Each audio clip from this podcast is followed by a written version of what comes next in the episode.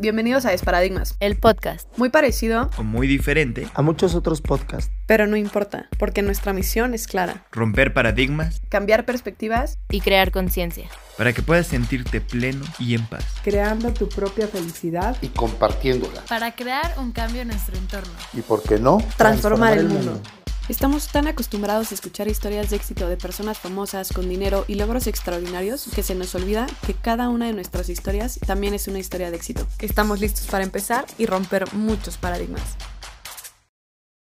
Bienvenidos y bienvenidas a un nuevo episodio de Paradigmas, el podcast. El capítulo de hoy nos queremos centrar en aquellas razones, ideas y paradigmas que nos hacen sentir desconectados de las personas o grupos de personas que son distintos a nosotros, tanto en nacionalidad, género, raza, religión o nivel socioeconómico. Y sobre todo, cómo estos paradigmas, que para propósito de este gran episodio llamaremos prejuicios, nos alejan de poder crear sociedades equitativas, entornos sin discriminación, con oportunidades y trato igualitario entre los distintos grupos.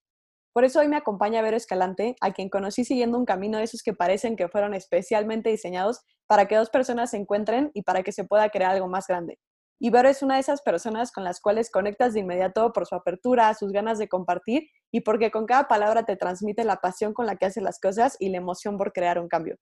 Ella es doctora en antropología social, lleva más de 17 años trabajando en crear puentes de solidaridad entre personas de distintos contextos y sectores para resolver problemáticas sociales. Es cofundadora y directora general de Fundación Share, una organización sin fines de lucro que desde el 2013 ha trabajado en Indonesia, Estados Unidos y México cultivando relaciones de apoyo mutuo entre personas de distintos contextos étnicos, socioeconómicos y religiosos. Un proyecto que he podido conocer, que me ha cautivado e interesado mucho, por el cual hoy estamos compartiendo con ustedes este episodio en el cual hablaremos justo de cómo podemos nosotros en nuestro día a día crear estos puentes, estas conexiones, conocer nuestros prejuicios o paradigmas, cómo nos afectan tanto personalmente como a otros y cómo lograr separarnos de ellos y transformarlos. Vero, muchísimas gracias por aceptar la invitación y bienvenida al podcast de Paradigmas. Hola, muchísimas gracias por tenerme y qué emoción estar en este espacio contigo. Igual te agradezco eh, que hayas aceptado y que por fin nos pudimos eh, conectar para grabar este gran episodio. Y para empezar, quiero que, nos platiques a las personas que, que, nos están escuchando, ¿qué es Share?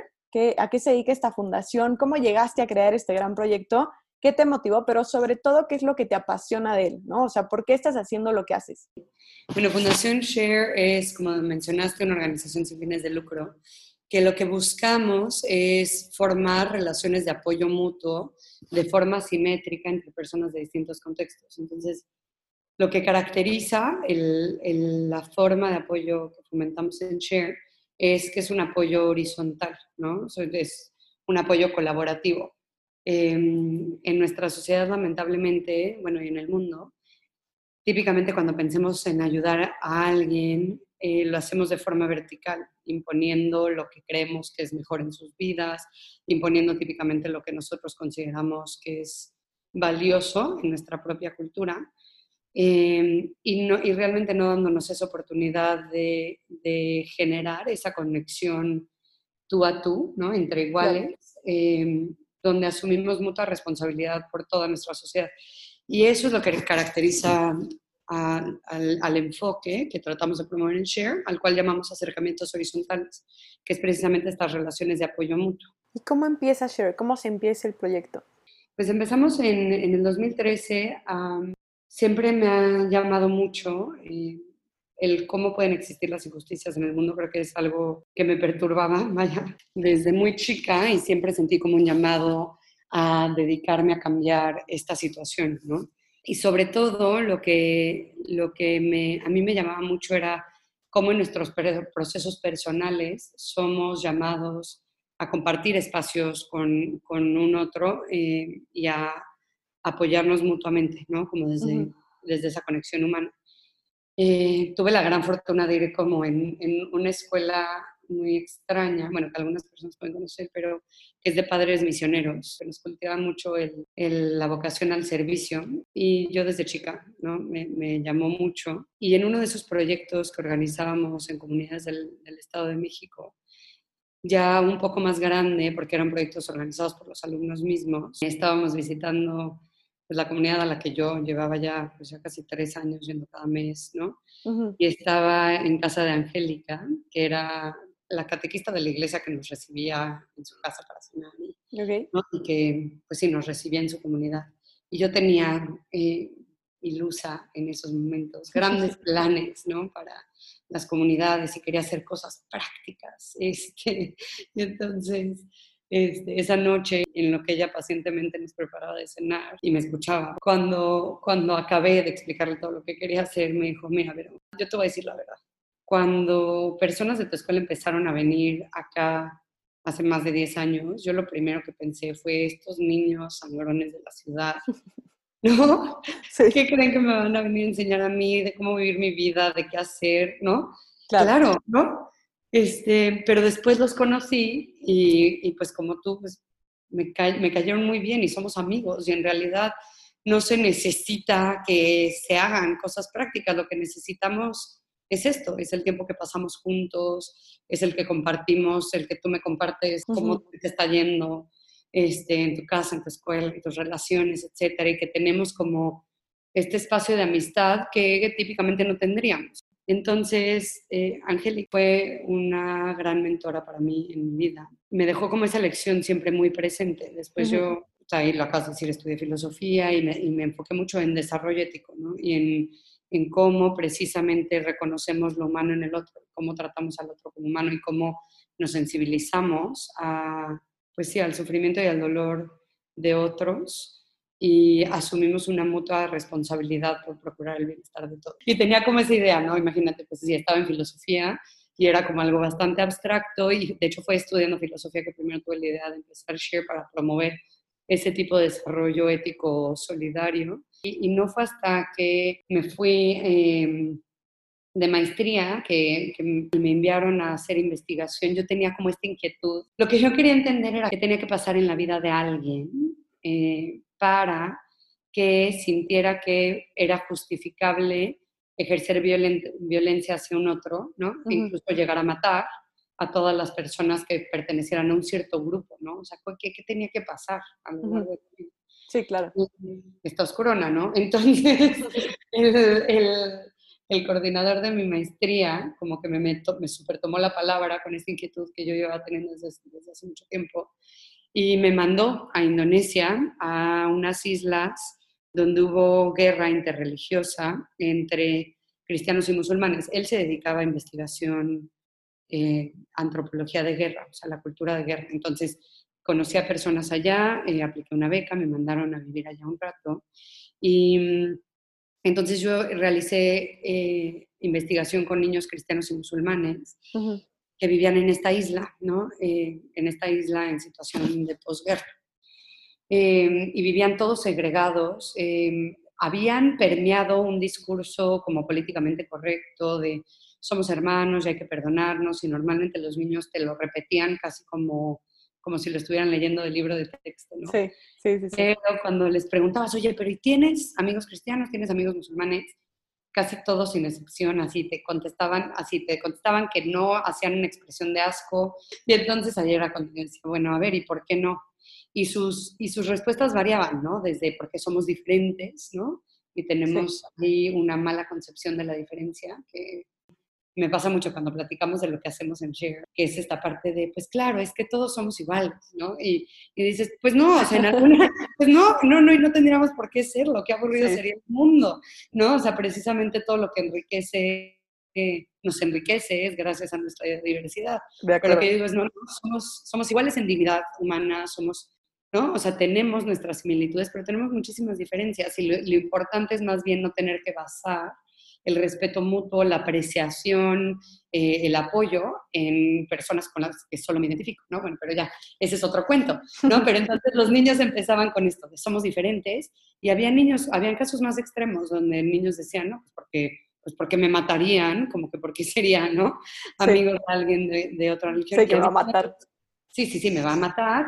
Y habían otros, especialmente los que casi todo mundo en, en esta isla había perdido a alguien, pero Ujú. había niños que, tenían, que lo tenían un poco más directo y ellos era directamente porque somos enemigos y al revés y tenían des- deseos de venganza y, ¿no? Ujú. y, y dibujaban en sus historias de vida, ¿no?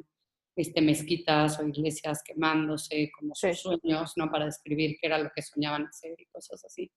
Este, entonces era, había como todo ese paraguas, ¿no? Y ese era, estaba trabajando con siete grupos de niños, este, dos orfanatos, dos campos, dos este, como campos internos de, de desplazados y, y tres grupos de niños que sí siguen viviendo con familia, ¿no? Eh, y todos más o menos me decían lo mismo, ¿no? Menos tres niños, dos eran gemelas, pero esos tres niños, de los 120 niños con los que yo estaba trabajando en el momento, solo esos tres tenían amigos de la otra religión y lo que ellos me decían era radicalmente distinto, ¿no? Este, dos de ellas, dos, bueno, las que eran gemelas, pero bueno, ellas, estas gemelas, a su mamá la habían violado y matado durante las etapas iniciales, de- bueno, durante la guerra. Ajá. Una de ellas había sido testigo de lo que había sucedido.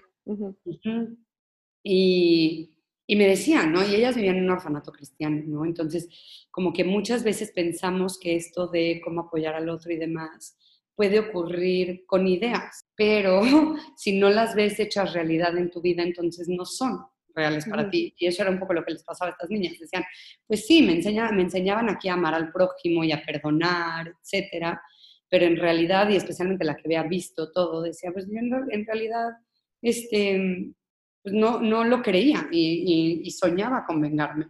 Hasta que por azares del destino le tocó ir en secundaria con, con unas niñas musulmanas y, y conoció sus historias y de repente dicen, de repente me di cuenta que no, no existía el musulmán malo, ¿no? Este, y que no, y que más bien habían habido personas de ambas religiosas, de, de ambas religiones que habían hecho cosas atroces, que habían personas de ambas religiones que habían sufrido igual que nosotras. Y entonces, que a mí eso de por sí se me hacía suficientemente poderoso, ¿sabes? O sea, Ujú. esa, ese, ese, mm, eh, eh, justo en ese momento estaba eh, estudiando mucho una teoría que se llama mediación narrativa, que lo que dice es que siempre que hay una situación de conflicto es porque hay una narrativa totalizante sobre la situación o la persona, ¿no? Entonces, pensémoslo en términos más simples, es como, ay, mi mamá es una histérica, ¿no? Sí, sí, Entonces sí. no, bajas- no, no te bajas de ahí y entonces en realidad no puedes resolver el conflicto hasta que diversificas la narrativa. No, bueno, mi mamá, pues sí, de repente se pone histérica, pero también es súper amorosa y en realidad no, no solamente es que sea histérica, es que está muy preocupada por mí y eso es porque me quiere y porque soy lo más importante en su vida, etc. Si de- diversificas la narrativa, tiene, hay, hay campo para resolver el conflicto.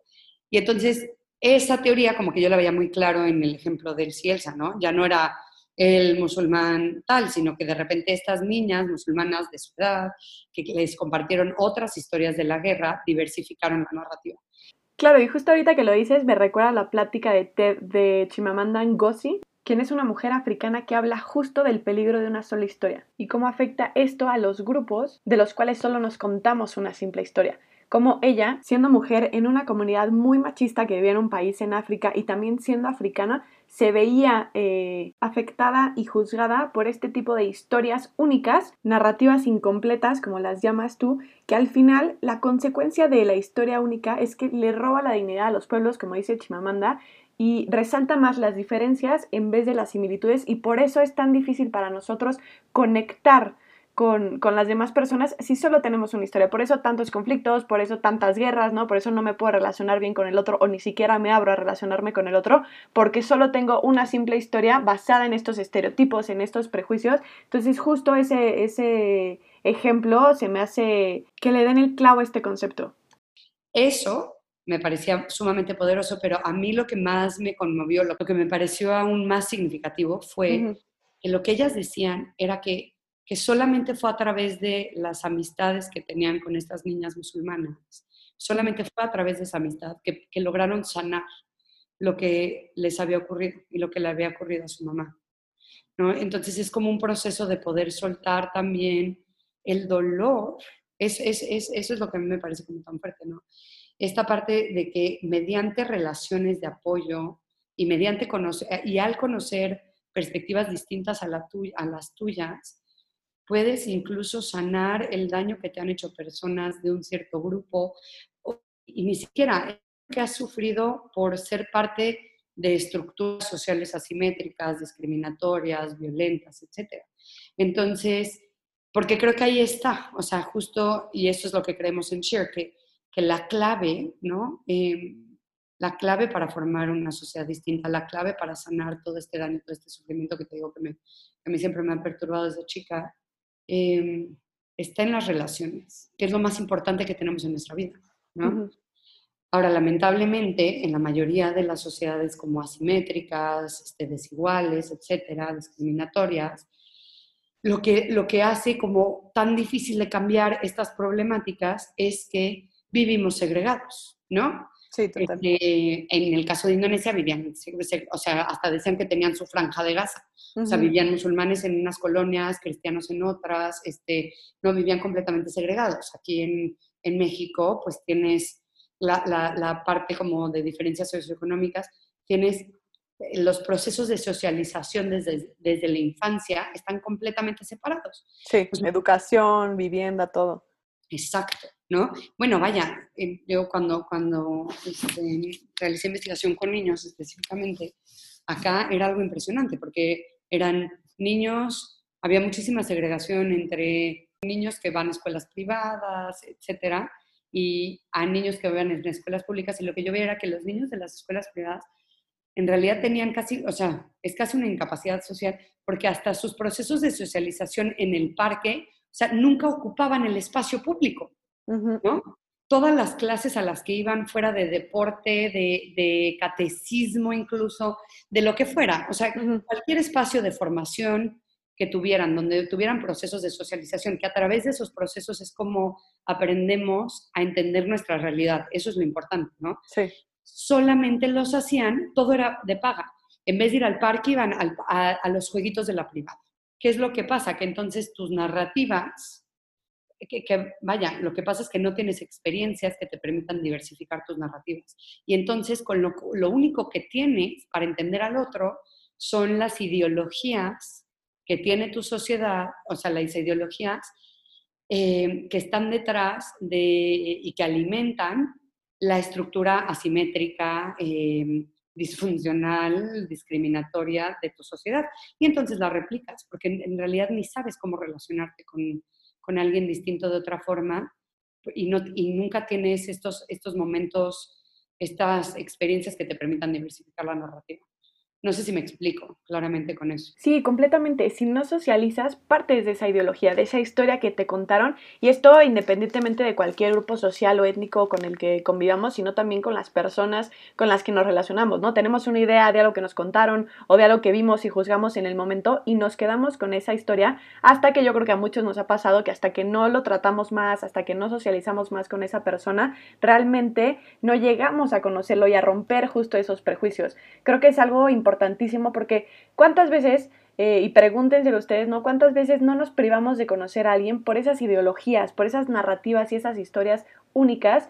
Y justo conocer a esas personas es lo que tiene el poder de romper esos prejuicios, de romper esos paradigmas y de crear grandes conexiones.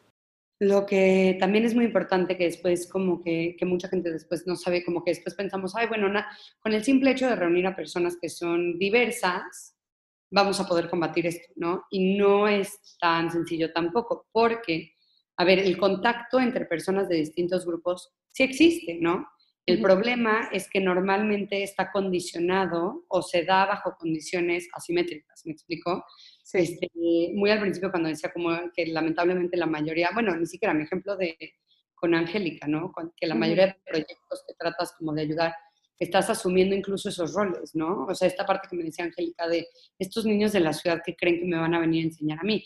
Y al fin y al cabo es, ese es el problema, precisamente, que cuando, norma, cuando tienes el momento de contacto, tiendes a replicar todas estas creencias con la, que, que, que, están presentes en tu sociedad que hacen que, nos relacionemos de cierta forma y las tiendes a replicar. O sea, todo este concepto de ayudar, de, ay, yo voy a ir a ayudar a tal, porque, ¿no? A ver, para empezar, no, parte del reconocimiento dignidad humana común, ahí sí que sí tenemos por iguales, ¿no? Eh, como de precisamente asumir superioridad e inferioridad. Y si tú asumes superioridad e inferioridad, ya no se puede, ¿no? porque, ya no hay un diálogo, ya no hay esa apertura para conocer cosas nuevas y sigues actuando con base a tus supuestos. Sí, de acuerdo, totalmente. Esa convivencia sin herramientas adecuadas llega a ser muy complicada y lo hemos visto como en muchos momentos donde llegan a juntar a personas de diferentes etnias, de diferentes culturas, religiones, que es al final un caos. ¿Cómo lo manejan ustedes? Es decir, ¿de dónde parten? Siempre partimos, eh, lo primero que tratamos de fomentar en Share es una autoconciencia y autocrítica de las preconcepciones que tenemos de los otros siempre teniendo en cuenta que esas nunca van a desaparecer. ¿Por qué? Porque nuestro conocimiento sobre cualquier cosa, ¿eh? no solamente sobre una persona, pero nuestro conocimiento sobre cualquier fenómeno, o sea, sobre cualquier, puede ser sobre una cosa física también, siempre es una interpretación que hacemos con base a nuestra experiencia y la experiencia de la cultura y de la sociedad a la que pertenecemos, ¿no? Que eso es como ustedes definirían un prejuicio. Ajá, ahí te va, la ideología es como la ideología son como estas, como estas ideas más amplias que, que generan o que, que buscan justificar, eh, típicamente buscan justificar como un ejercicio de poder, y, ¿no? Y tienen como ciertos intereses como políticos y económicos específicos, y entonces crean jerarquías, ¿no? Buscan justificar este, jerarquías para proteger intereses específicos. Esa es la ideología. Em, las diferencias, esa estructura como asimétrica, las ideas generalizadoras que tenemos de las personas de ciertos grupos, esos son estereotipos. Entonces son ideas simplificadoras y generalizadoras de un grupo de personas que, que por su misma definición tienden a estar incompletas, ¿no? Nosotros creo que lo hemos platicado muchas veces, que siempre lo explicamos como si fueran un par de lentes morados, ¿no? Entonces un estereotipo es como si estuvieras viendo el mundo a través del lente morado. Hay morado en el mundo, ¿no? Pero no todo el mundo es morado. Ese es el, riesgo de un estereotipo. No necesariamente es que esté mal. Es más, típicamente tienden a ser más peligrosos porque sí te dicen algo de la realidad, pero no te dicen, pero te dicen solamente un color, ¿no? Em, y no te dejan ver todo el abanico de colores que todas las situaciones y todas las personas tienen. les tenemos, lo que siempre les decimos eh, a personas en talleres y encuentros y demás de share, es que siempre que piensen que una persona o una situación es solo una cosa, que te regresa esto de la narrativa, em, siempre que pienses que una situación o una persona es solo una cosa, lo estás viendo a través de lentes morados, porque todas las personas y todas las situaciones son mucho más complejas, siempre hay otra perspectiva con la cual verlo, ¿no? Y entonces hay que tener esa apertura. A ver, el prejuicio es el ejercicio de ese estereotipo. O sea, los prejuicios son, son ya, el, ya cuando yo uso ese estereotipo para juzgar al otro. Y eso nada más es el juicio. Ya si eh, excluyo a la persona, etcétera, eso ya es discriminación. O sea, ya si tomo una acción con base a esa, o sea, son como los pasos, desde ideología hasta discriminación, ¿no? De teorías contemporáneas del prejuicio, casi todas se remontan a, a las formulaciones de Gordon Alport, que es un psicólogo social, que él lo que decía era que, que, los seres humanos siempre tenemos prejuicios, porque es una forma de simplificar la realidad. ¿no? Claro, y digo, por algo existen los prejuicios, por algo existen los paradigmas, nos ayudan a determinar nuestra realidad, alejarnos de lo que creemos que es el peligro en algún punto y, y creo que tienen su funcionalidad, ¿no? Los estereotipos tienen su funcionalidad en algún punto y creo que aquí hay que cobrar conciencia que justo son generalizaciones. El problema viene cuando los hacemos absolutos y pasamos de no solo a definir, sino a juzgar y a tomar actitudes de rechazo hacia los miembros de un grupo, que es justo cuando se convierte en un prejuicio. Acaba siendo un paradigma y los paradigmas se tornan peligrosos cuando no somos capaces de dudar de ellos y darnos cuenta que pueden estarnos limitando y también en este caso afectando a otros.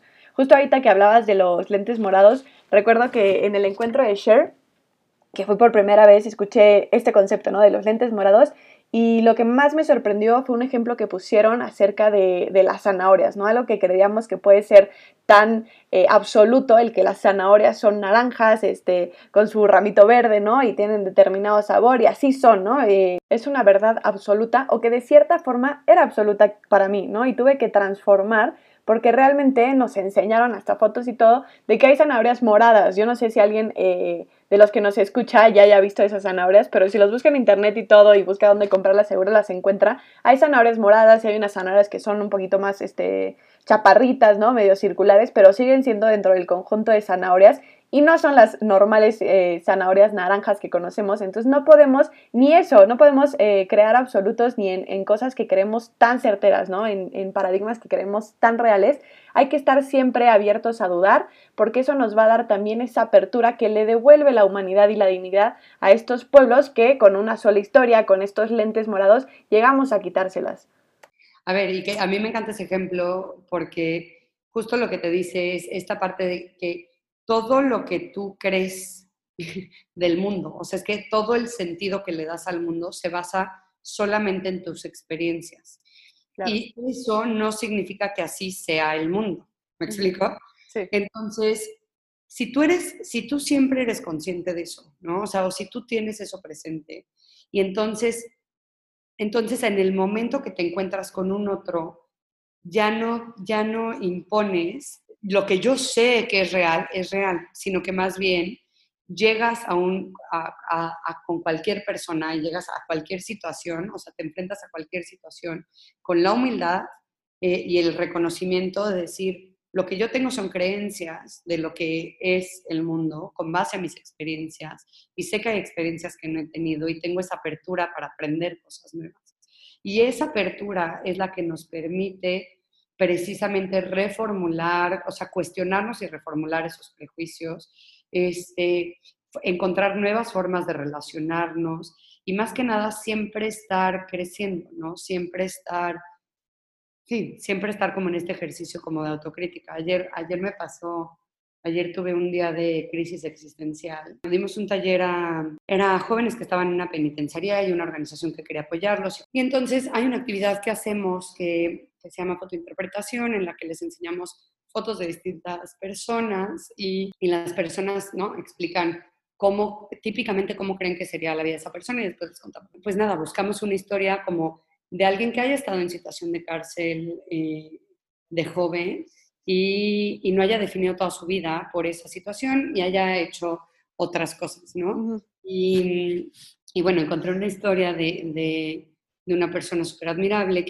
encontré esta historia de, un joven que estudió cuatro licenciaturas mientras estuvo en cárcel, siete certificados, es investigador en una super universidad ahora en Chicago, este, empezó una organización, la sociedad civil, este, para trabajar con jóvenes y trabajar como todo este tema de que jóvenes vean un futuro distinto para ellos y demás, ¿no? Entonces, bueno, yo vi todo lo que él ha hecho en su vida y me pareció una persona súper admirable, ¿no? Claro. Este, por, todo, por todo lo que había hecho. Él había sido parte de una pandilla cuando había sido chico y con su pandilla habían estado involucrados en el homicidio de una persona de otra pandilla y estuvo sentenciado casi toda la vida en cárcel y después este, tuvo, eh, lo liberaron, tuvo liberación temprana y, ¿no? Y, y dio todo este giro en su vida. A ver, yo comparto esta historia y entonces, y ayer la compartí con una colega de estadounidense y me dice, pero, pero es que, ¿por qué? Así me dijo, pero es que es un hombre afrodescendiente. Pude haber buscado cualquier otra historia que no, que no fuera cierta esta parte, que no corriéramos el riesgo de este, reforzar ese estereotipo, claro. ¿no? ¿Me explico? Sí, de las personas de color estando en la cárcel. Exacto, ¿no? Y a ver, y, y este es un estereotipo en particular que es, es, es, un estereotipo que mata a gente, ¿no? O sea, acabamos de de verlo ahorita en Estados Unidos, ¿no? O sea, hay personas que se están muriendo por este estereotipo, ¿no? Por la creencia del estereotipo. Y entonces tuve como precisamente este momento de, claro, de autocrítica y de, auto, o sea, de autorreflexión y de autocrítica, que es lo primero con lo que empezamos en Share. Y, y fue el mejor recordatorio que pude haber tenido. Y, y siempre lo digo, siempre digo que me parece muy sospechosa la gente, o, sea, me, parece que más bien se están autoengañando las personas que dicen, no, yo no tengo ninguna creencia sexista ni racista, ni... A ver, nadie queremos ser sexistas, racistas, este, discriminatorios, ¿no? La, mayoría de nosotros no queremos, ¿sabes? Eh, ejercer violencia. Pero lamentablemente lo que nunca nos enseñan es la autocrítica, ¿no? Todo lo contrario, es mucha autocomplacencia, el cuidado de sí, que es muy importante, claro. Pero si no tenemos autocrítica, no tenemos oportunidad para crecer. el problema con todas estas ideologías, ayer que tuve como este llamado, este momento, ¿no? De darme cuenta, he hecho un error tan grande, de verdad, tan, tan grande, dije, a ver, o sea, y me dedico a investigar esto y me va, y a Claro. mí me está pasando, qué buen recordatorio que a todos nos puede, o sea, que, que nos pasa. Claro, no estamos exentos de caer en ellos. Más bien lo que tenemos que estar siendo es siempre teniendo estos momentos de autorreflexión y de autocrítica. Y este, lo que a mí, lo que, lo que siempre digo cuando alguien me dice, no, no, yo para nada tengo ninguna, este, no estoy influenciado por ninguna ideología sexista, racista y demás, digo, qué padre, entonces tú naciste en Marte, ¿no? Llegaste hace una hora al planeta Tierra, porque si ese no es el caso, toda nuestra cultura, lamentablemente, vivimos en una cultura que es sexista, es racista, es clasista, etcétera, y entonces por todas partes estamos siendo bombardeados este, por esta información, ¿no? Y, y, no solamente es que sea una ideología abstracta, sino que es una ideología que limita realidades, o sea, que reconfigura y genera estructuras sociales e inserta individuos en esas estructuras sociales al no darles acceso, a, igual acceso a oportunidades, al, y déjate, no darles igual acceso, al eliminarles, ¿no? Este, acceso a servicios básicos, por ejemplo, este, las poblaciones zapatistas que están desplazadas porque que están desplazadas porque cuando ocurrió el levantamiento zapatista el gobierno tomó sus tierras uh -huh. para venderle el agua a Coca-Cola para que pueda hacer Coca-Cola, ¿no? Sí. Y entonces son poblaciones que están desplazadas y cuando, por ejemplo, cuando hablamos con estereotipo, de estereotipos, hay, hay veces que algunos participantes nos dicen, pero es que sí es cierto, ¿no? El estereotipo de que, de que hay mayor pobreza en poblaciones indígenas, dices, sí, pero ¿por qué? Eso fue creado, ¿no? Y siento que esa es la parte que como sociedad tenemos que ser autocríticas y decir, estas desigualdades, estas, ¿no? Este, estos estereotipos que sí se están alimentando por la realidad, se están alimentando por la realidad no porque sea así nada más, como sea una realidad dada, sino que han habido procesos históricos en, mediante claro. los cuales hemos generado estos, estas estructuras sociales asimétricas, las hemos generado todos, seguimos siendo parte de sociedades asimétricas. Y hasta que no asumamos responsabilidad sobre ello, sobre, el, sobre precisamente sobre el rol que todos seguimos jugando, porque somos parte de esta sociedad, y hasta que no todos digamos, vamos a ser críticos de esto y vamos a ponerle un hasta aquí, pues nada va a cambiar, ¿no? Uh -huh. Que ese es el primer paso, ¿no? Que esa es la parte como dura y que nos duele y que es, y que es como el trabajo fuerte. Y, y, y ese es el primer paso de Share. Y los siguientes son, a ver, ahora entonces, si no me voy a relacionar de esa forma, entonces cómo me relaciono con el otro, conociéndolo en realidad, generando este espacio donde, donde, donde yo me dé la oportunidad de entender lo que esa persona valora, considera significativo, según sus propios criterios eh, de significación de su propia cultura, y cómo valido todo ese conocimiento, esa experiencia, etcétera. Y entonces, ya cuando estoy en ese momento de, de donde ya nos hemos reconocido, porque en realidad eh, en Share lo que estamos tratando de promover es un proceso de reconocimiento, tanto de nosotros mismos, porque estamos cambiando ese contexto, ¿no? el que ya no, el que ya no este, estamos cambiando nuestras propias experiencias, que ya no solamente nuestra experiencia sea de zanahorias naranjas, sino también de moradas y blancas y demás. Claro. Estamos cambiando nuestras propias experiencias y también estamos reconociendo al otro. Eh, no, no sin eliminar por completo nuestras preconcepciones, pero siempre siendo críticos de ellas, siempre estando eh, conscientes de que están ahí, ¿no? Sí. Y, y, permitiéndonos reconfigurarlas todo el tiempo, eh, reconociendo al otro.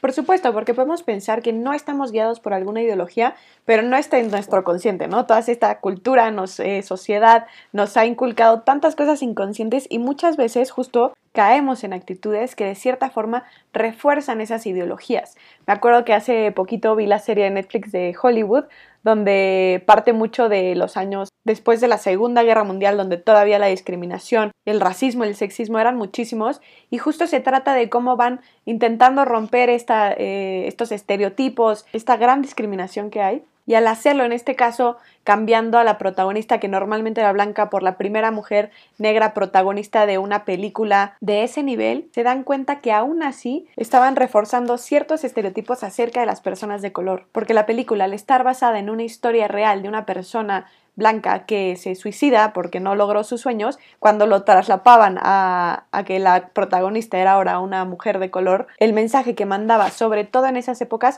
era que seguían sin poder cumplir sus sueños, que los sueños al final no se cumplían, seguían sin ser los protagonistas. Entonces al final pues tienen, se dan cuenta de eso y tienen que cambiar el final de la historia para que no refuerce justo el estereotipo que estaba muy marcado en esas épocas. Y como dices, de esta autocrítica de la conciencia podemos llegar a la responsabilidad y a partir de ahí generar un cambio. Ver cómo desde nuestro privilegio, por así decirlo, podemos crear mayores oportunidades para aquellos que no lo tienen. No, y por eso es lo que nosotros, esos son nuestros primeros pasos porque, mira, todo el mundo se quiere saltar al apoyo mutuo, a la solidaridad, a la colaboración, pero si no has sido crítico de, de estas preconcepciones que tienes, las vas a seguir imponiendo al otro y, este, y si no has reconocido al otro según, no según tus preconcepciones, sino lo que el otro te comparte de ti, lo que es valioso para él, etcétera, entonces, ¿cómo lo vas a apoyar? ¿Sabes? O sea, es, es en realidad imposible y lo que tiende a pasar es que normalmente es lo contrario o sea, acabas imponiendo lo que tú crees que es válido para ti a un otro y entonces en realidad no lo estás apoyando. O sea, nosotros casi siempre con lo que cerramos es que cuando quieres apoyar a un otro, el punto de partida ya para el ejercicio este, de solidaridad es preguntarle al otro por qué es la persona prioritaria y tú qué es lo que necesitas, qué es lo que tú consideras que necesitas y cómo crees que yo te puedo ayudar porque tú eres el que al fin y al cabo es, es, tu comunidad o es tu, si va a ser algo que vamos a hacer para una comunidad en la que pertenecemos nosotros, entonces es bueno, ¿qué creemos que necesitamos? ¿Cómo creemos que nos podemos apoyar? Pero, pero el apoyo nace de, de la pregunta, ¿no? Y del escuchar al otro y no de la imposición de lo que yo creo que es valioso y que debe de ser y, ¿no? Este, sí, toda esta parte a mí siempre se me hace muy chistoso cuando la gente dice, no, lo que hace falta es educación. Y, lo que yo siempre digo es, ¿no? Es de, ¿A qué se refieren con educación? O sea, se refieren al, al, endoctrinamiento de personas hacia tu propia cultura, porque es un claro. que es válido. Y nos volvemos misioneros intentando de nuevo evangelizar a todos. Eso que acabas de decir se me hace un punto importantísimo, porque lo que siempre pasa, o la mayoría de las veces pasa, que nosotros desde nuestra perspectiva queremos saber lo que es mejor para todos los demás, ¿no? Desde los papás que creen que es mejor para sus hijos, los amigos que siempre aconsejan lo que es lo, lo mejor entre comillas, y las asociaciones que saben que es lo mejor para las comunidades. Todas estas fundaciones, asociaciones que lo que hacen esto es lo mejor y eso es lo que tienen que ir a hacer a todos los lugares, ¿no? Y claro que puede ser lo mejor, pero desde solo una perspectiva, desde solo una historia, volvemos a lo mismo. Y como dices, es muy peligroso si no se toma en cuenta el otro, si no cobramos conciencia de nuestras ideologías, de nuestros paradigmas. Por ejemplo, no, ah, le voy a conseguir trabajo a mi hijo porque este trabajo lo va a hacer feliz, o vamos a emplear a todos porque eso es lo que necesita la comunidad. Y volvemos a caer en los paradigmas y en los prejuicios. A ver, esto que decías nada más rápidamente como del, del prejuicio, es que siempre tenemos preconcepciones, ¿sabes? Y que, nuestro, eh, que el conocer, o sea, el conocimiento de una persona, de las zanahorias, de lo que quieras, siempre es una reformulación de esas preconcepciones. Pero si tú tienes presente que siempre lo que estás haciendo es, es reconfigurar preconcepciones, siempre tienes esa apertura de conocer cosas nuevas pero lo que es un proceso cognitivo natural para conocer el mundo es el, hacerlo mediante preconcepciones. Y si tenemos conciencia de eso, y si siempre tenemos la disposición de reconocer que lo que pensamos que es cierto, verdadero, etcétera, puede estar completamente equivocado, que nos podemos equivocar, etcétera, entonces ese es, una muy, ese es un muy buen lugar para aprender y para crecer y, para, y entonces es, es, es exactamente donde tenemos que estar para poder crear cosas diferentes. Completamente de acuerdo. Y tengo entendido que en Share eh, ustedes trabajan con niños y con adolescentes, ¿no? En Share trabajamos con personas de todas las edades, pero cuando hablamos de nuestro trabajo con jóvenes, trabajamos desde niños hasta adultos. Y cuando me topo con alguien que usa esta expresión, ¿no? De porque los niños son el futuro, siempre digo, pues no, también son el presente y son parte de nuestra sociedad ahora y están generando un cambio en nuestra sociedad hoy, ¿no? En el caso de Indonesia, después de que estuvimos trabajando un año con estos niños cristianos y musulmanes, este, y que se reunían para distintas cosas, hicimos una reunión para conmemorar el Día Internacional de la Paz. cuando hablé con mis colegas de allá para ver cómo les había ido, me, me contestan muy emocionados. No sabes, se comieron toda nuestra comida. Y yo, ¿qué? Y yo, ah, qué bueno, qué, qué bueno que cocinaste algo rico, como que no entendía, ya sabes. Sí. Y yo, bueno, pero ¿y cómo les fueron con las actividades? Y así, y, y- y Stephanie, que es una de nuestras colegas, ella me decía, pero no, no entiendes. O sea, ya van varias reuniones que hacemos, ella era cristiana. Y los papás musulmanes nunca comían lo que, dábamos. No, porque no sabían si los íbamos a envenenar. No era un juego muy real. Pero, pero de ver cómo la cercanía que tenían sus hijos y esa conexión y ese apoyo que tenían sus hijos, ya ellos confiaban en nosotros Sí. también. Y entonces Wow. lo que yo te digo es, bueno, pero este era como un ejemplo, ¿no? De, Sí. justo de paradigmas, lo que tú trabajas, ¿no? Este, como este paradigma de la infancia como una etapa. Claro. Y la verdad nunca me lo había planteado así. Esta idea me parece muy interesante y sobre todo atinada porque normalmente no somos conscientes de este impacto como adultos, ¿no? Creemos que solo los mayores influenciamos eh, para bien o para mal en los niños, pero también los niños todo el tiempo está, están influenciando a los adultos y a partir de ahí, tanto de lo que podemos aprender de ellos como lo que se les puede enseñar y cómo a través de que ellos cobren conciencia se puede despertar a muchísimos adultos es impresionante. Y casi siempre lo hacen, ¿sabes? O sea, siento que, que siempre como estas generaciones jóvenes como que están cuestionando y reformulando la sociedad todo el tiempo, ¿no? Porque tampoco están recibiendo todo lo que nosotros ya asumimos como dado Claro. o establecido como, ah, bueno, y así se va a quedar, pues claro que no, ni tendría por qué ser. Pero Claro. bueno, ese era un ejemplo, a lo que iba con eso era que, que tuvieron como este giro de decir, ay, pues lo que creemos que es la infancia no, no, no es ciencia cierta tampoco, ¿no? Claro. Es varía conforme a culturas, ¿no? Y sí, pues en las, en las, la- las que llaman ciencias duras, ¿no? También ha habido como todo este cambio. O sea, La física cuántica es un ejemplo este, perfecto de eso, ¿no? Pero es, Ujú. es como esta conciencia en general, despertar, de entender que nuestro conocimiento no es objetivo. El problema es que lamentablemente nuestra educación básica como que no se ha actualizado, ¿no? Y entonces te siguen enseñando, en vez de enseñarte historiografía, ¿no? Desde Ujú. dónde se cuenta la historia, quién está Claro. contando la historia, con, con qué fines están contando la historia, etcétera, te siguen hablando de la historia universal, Sí, como si fuera algo inamovible en piedra, en sí, vez de total. la historia también es una interpretación. Y lo, inter- lo importante es ver quién la está interpretando y por qué, ¿no? Claro.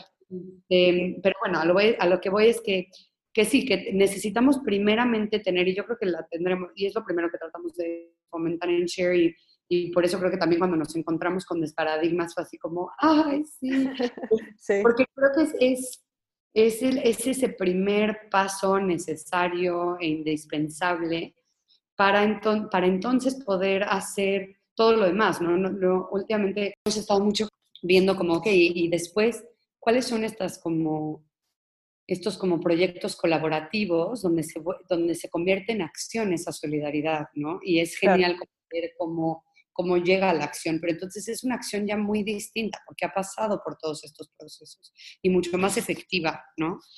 Claro. Este, Y que genera mucho menos daño. Sí, el- totalmente. Entonces, eso es a lo que, eso es a lo que nos dedicamos. Oye, y dentro de, de todos estos pasos que empiezan en la responsabilidad y la conciencia, ¿falta algún otro para, para que podamos tener esos acercamientos más horizontales sin tanto, bueno, sin prejuicio? Nosotros lo que hacemos es que empezamos con, con la conciencia y la autocrítica de prejuicios. El segundo paso es esta apertura a descubrir cosas nuevas sobre otros y sobre mí mismo también, porque también siempre que estoy conociendo a un otro me estoy reconociendo a mí también. El tercer paso es la escucha activa. Entonces, es la- nosotros lo llamamos la escucha activa, que es e- este espacio para conocer al otro sin interrumpir, sin mis propias experiencias, este, preconcepciones, etcétera, para que pueda haber un reconocimiento. Y después ya el cuarto paso es el, el preguntarle a estas personas que ya tuve un proceso de reconocimiento qué necesitan, en qué las puedo ayudar. Y obviamente el quinto es tomar acción sobre Claro. eso que me piden, no que impongo. Ese es como todo el proceso de, de share y lo llamamos, ese proceso lo llamamos un acercamiento horizontal. Creemos firmemente en la agencia de las personas, entonces no creemos que por simplemente ofrecer estas oportunidades todo cambia como por acto de magia, pero sí creemos que cultivamos horizontalidad y ya depende de, ¿no? Claro. de que, que, que, que haga que esa semilla crezca, ¿no? Sí, totalmente. Oye, pero y en esta parte eh, donde tal vez no todos tienen la oportunidad o tenemos la oportunidad de tener estos acercamientos o, o espacios donde realmente se vaya eso, ¿no? A generar esos acercamientos eh, horizontales, ¿cómo podemos empezar en nuestro día a día a, a romper y a trascender estos prejuicios, a transformarlos?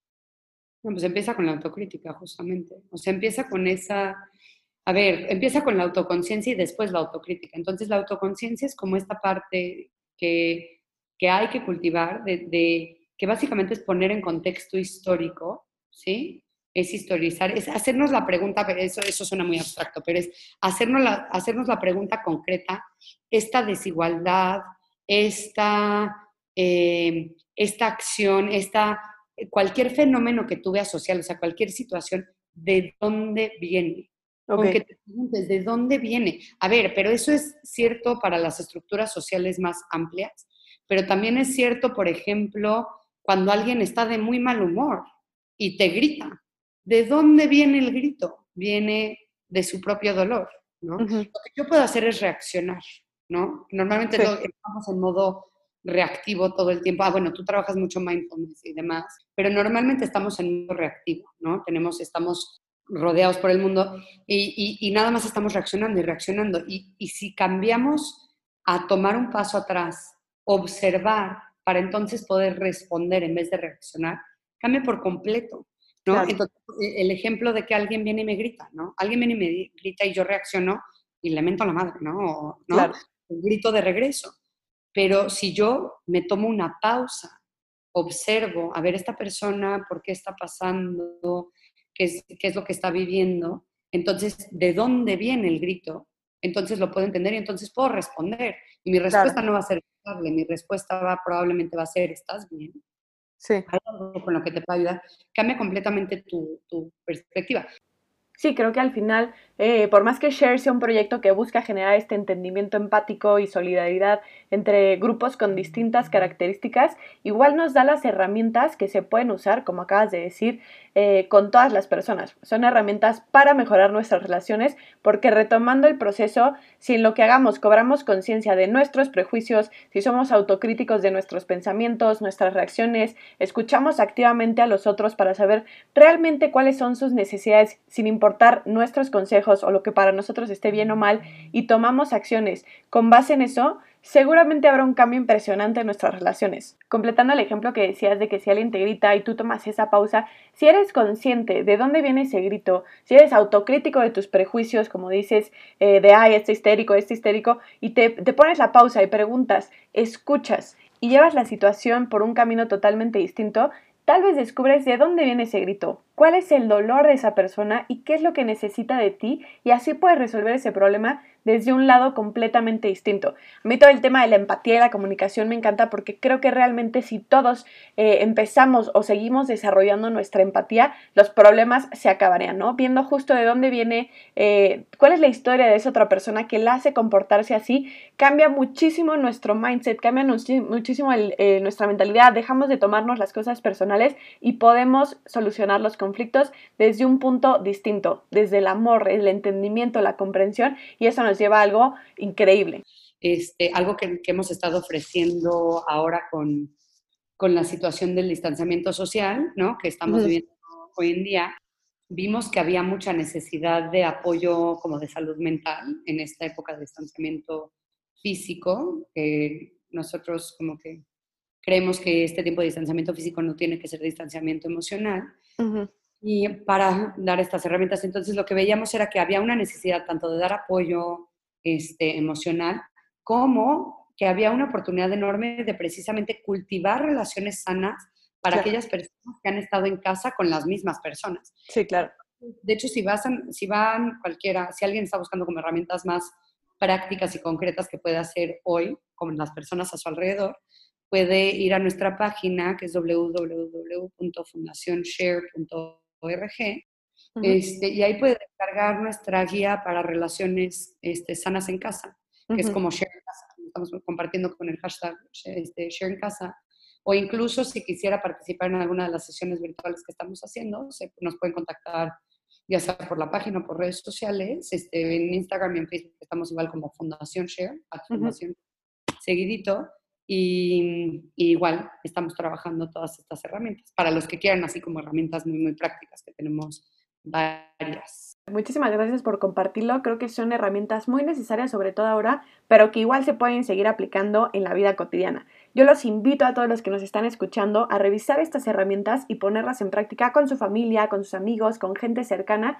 Eh, tanto estas herramientas que nos comparte Vero, eh, que tienen disponibles en su página de Share, como los pasos que hoy nos compartió y que creo que realmente podemos llevar estos aprendizajes a un nivel más alto, de ser conscientes de nuestros prejuicios, cuestionarlos, ser autocríticos, ver de dónde vienen, dudar de esos paradigmas sociales que además de limitarnos, tienen un perjuicio en las personas a, las que se las aplicamos. Y hablando de personas de distinta religión, clase social, color de piel, nacionalidad, etc., no solo nos desconecta de ello, también muchas veces hasta puede recaer en discriminación y aunque muchas veces sea esta discriminación inconsciente de la que hablábamos, nos lleva a privar de oportunidades y también nos priva de desarrollarnos más como comunidad, como país, como humanidad. Justo me gustaría cerrar con un concepto que escuché de Ken Wilber que define los distintos niveles de conciencia que es desde el egocentrismo, ¿no? donde solo estamos basados en nuestras necesidades, nosotros, yo, mí, me, conmigo, y todo es hacia, hacia mi ser, ¿no? Después pasamos al etnocentrismo, que puede ser desde eh, justo las personas de mi religión, las personas de mi país, y entonces ya no solo me preocupo por mí, sino que me preocupo por las personas y las necesidades